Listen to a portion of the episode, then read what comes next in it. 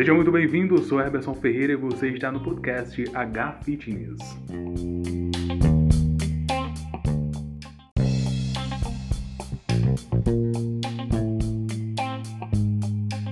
O corpo humano é formado por aproximadamente 75% de água. Beber água todos os dias faz com que o organismo fique equilibrado e funcionando adequadamente.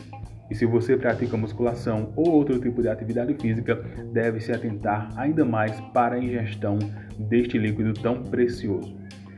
Todas as reações químicas que acontecem no nosso corpo dependem da água, inclusive a síntese proteica, que é o fator importante para a construção da hipertrofia do ganho de massa muscular.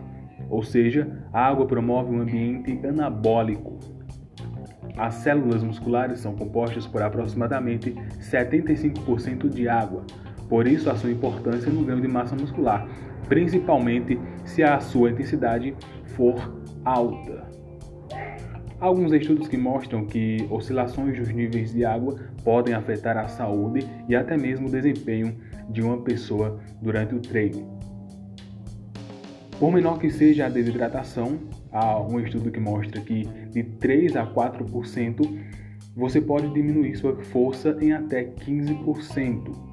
Sem contar que níveis baixos de energia, pressão baixa ou alta, podem ser sintomas de falta de água, o que diminui a capacidade de treinar e prejudica o crescimento muscular.